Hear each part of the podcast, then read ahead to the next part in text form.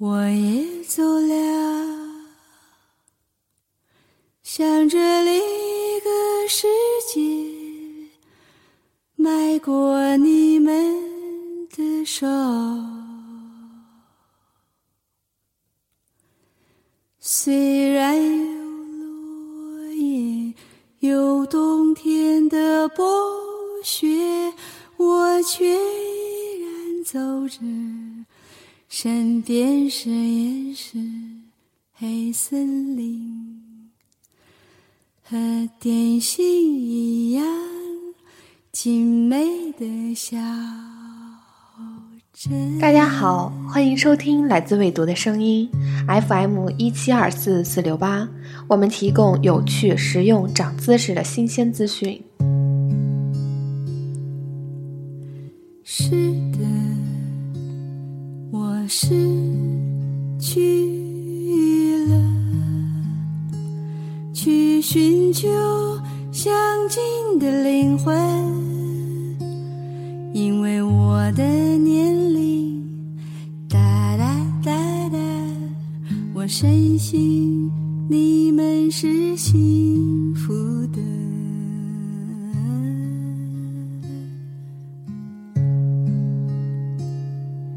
五十九年前的今天，是诗人顾城诞生的日子。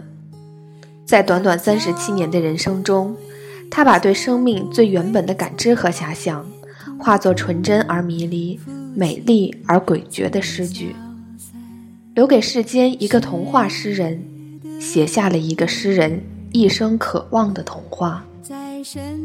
王安忆这样评价他：人们都将他想得过于纤细。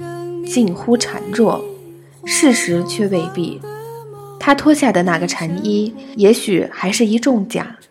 透明的表面底下，质地是坚硬的，坚硬到可以粉碎肉身。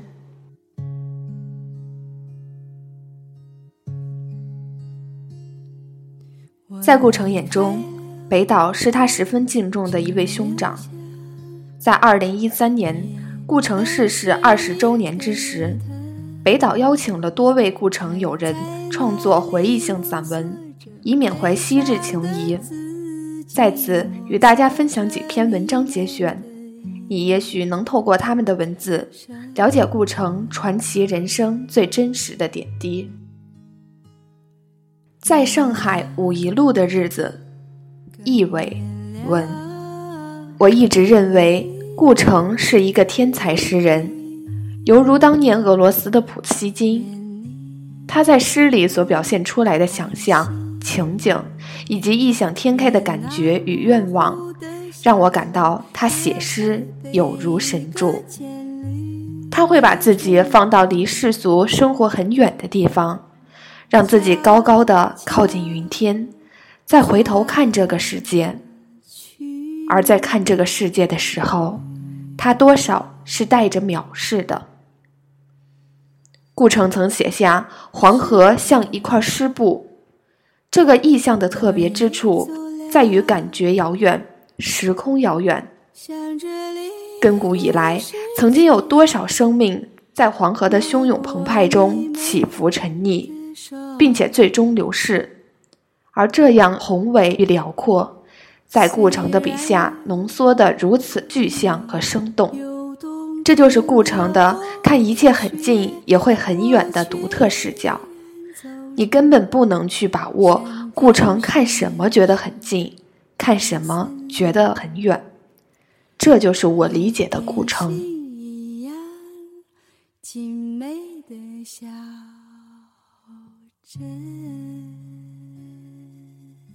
从未听到过顾城很具体的告诉别人应该如何写诗。也从未见到过顾城为写诗而陷入苦恼，他的阅读只是在浏览，他没有说过和想过自己要成为谁，他生来就是为了写诗的，他是居住在诗里面的诗人，诗构成了他的空间与时间，构成了属于他的悲欢交集的世界。记得有一次在聚会中。顾城发起一个写诗的游戏，他出了个题目，让在场的六七位诗人轮着每人写一句话，合成一首诗。我已经忘了当时顾城出的是什么题目，只记得似乎是和雨有关。我也忘了顾城当时写的那一句是什么，忘了我自己写的那一句是什么。但是我偏偏却记住谢烨写的那一句：“雨把这一切打印在湖面上。”因为当时谢烨在说出这句诗的时候，做了一个打字的手势。今天再想起谢烨的这句诗，万分感慨。是的，是雨融入了湖，而雨所打印的浪漫的一切，最终都融成了水。如果水生万物，那浪漫的一切还能再生吗？如果再生，那还会再有怎样的故城和谢烨呢？人间还会有怎样悲欢离合的爱情？人生或许就是一场雨吧，落下并融化在水中；而诗或许属于沧桑，或许属于上苍。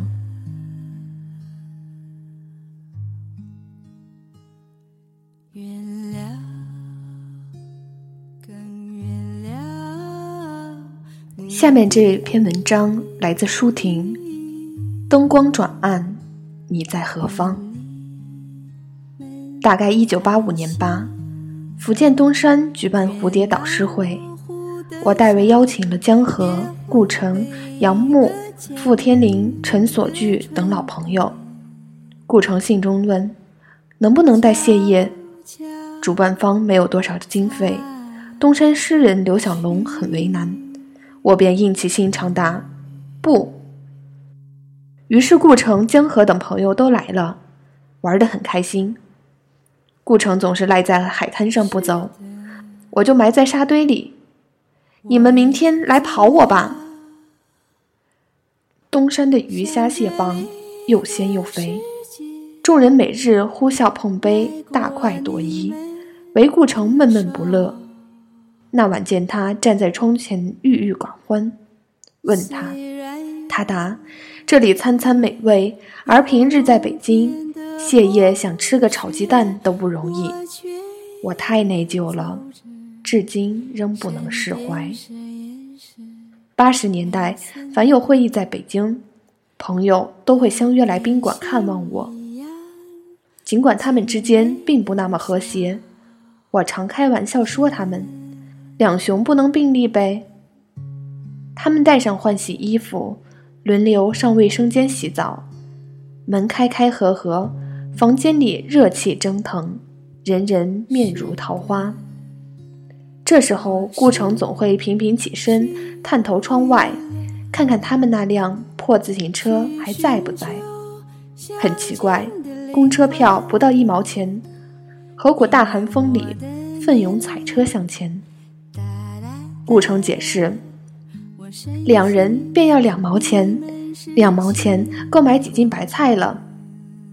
那年代，大白菜一斤也就几分钱，两口子的伙食就一大锅白菜粉丝，日日顿顿不变。那时候的会议是不能蹭饭的，我把大家领到附近的小饭馆，塑胶杯装啤酒、炸酱面、大拌菜。”京城随处可见的家常菜吧，其他人都在座位上等待，只有手头最拮据的顾城和我抢着付钱。他预先准备的那一张折叠的整整齐齐的十块钱，已经算是巨款。顾城谢烨争着和我说一个小故事，他们两人向来争着说同一件事情，互相插嘴，互相补充，互相纠正。故事结局让人心酸，说起来却是兴高采烈、声情并茂。八十年代，顾城四处投稿，连福建最偏僻的县文化馆都可以收到他的一摞手稿，随便挑着发吧。于是稿费三元五元零星的寄来，白菜粉丝中可以加点土豆了。有次居然来了一笔五十元巨款。小两口商量后，手拉着手步行穿过八一湖公园，去小储蓄所存钱。次日，不幸车轮胎爆了要换，两人相挽着去取十块钱。第三天正逢白菜大贱卖，又取十块钱。再一天，他们刚进储蓄所，还未张口，柜员先发话了：“你们能不能把明天的十块钱一起取走？”说的也是，正是因为他们每天这样来回走路，鞋又破了。大概这段时间里，马悦然夫妇来到鼓浪屿家中做客，用过便餐，我送他们到轮渡。他叮嘱我说：“舒婷，你多照顾点顾城吧。你看你生活的这么好，而顾城什么也没有。”是的，我选择了一种平凡庸常的生活，工作、丈夫和孩子。而顾城比我更识人，他不甘委屈，就算饿肚子也不能忍受红尘。在我看来，这也是一种选择，以纯银一般的声音和你的梦对话。和电信一样精美的笑。真。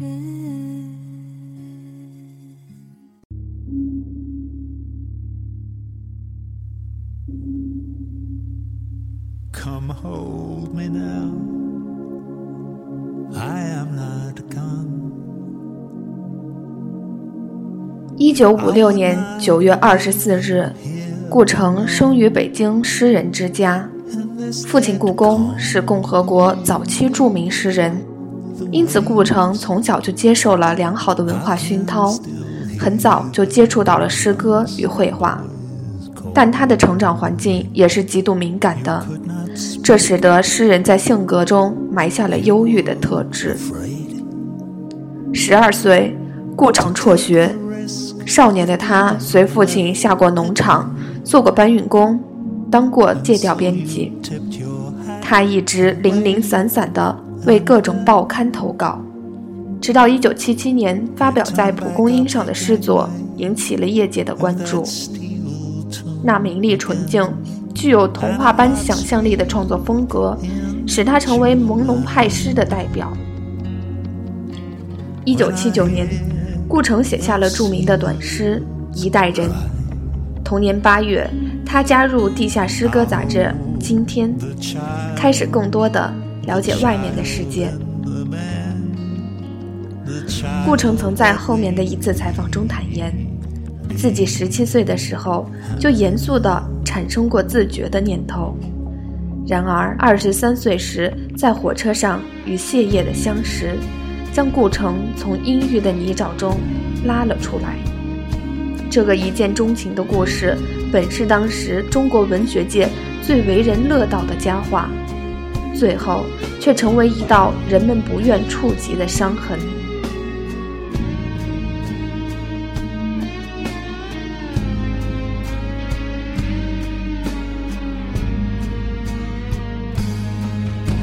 八十年代初期，顾城的诗逐渐得到了文学界的认可，也迎来了事业的高峰。一九八七年，他受邀到欧美各国进行文化交流访问。后移居新西兰，受聘于奥克兰大学讲授中国古典文学。但凡尘终究给不了天才想要的自由，夫妻二人遂搬进新西兰的一座小岛，开始隐居生活。随后的几年，在田园牧歌的表面下，他们着实承受着经济压力与情感的压力。一九九三年十月八日，因婚变的缘故。顾城用斧头将谢烨的头颅砍伤，随后自缢于一棵树下。谢烨因抢救无效身亡。天才诗人的故事至此落幕。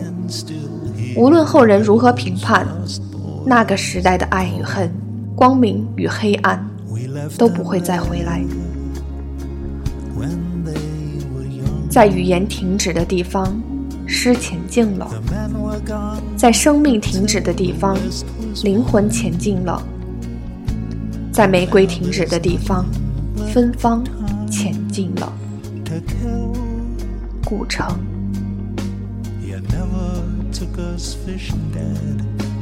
最后，让我们还是以故城诗歌作为今天的结束。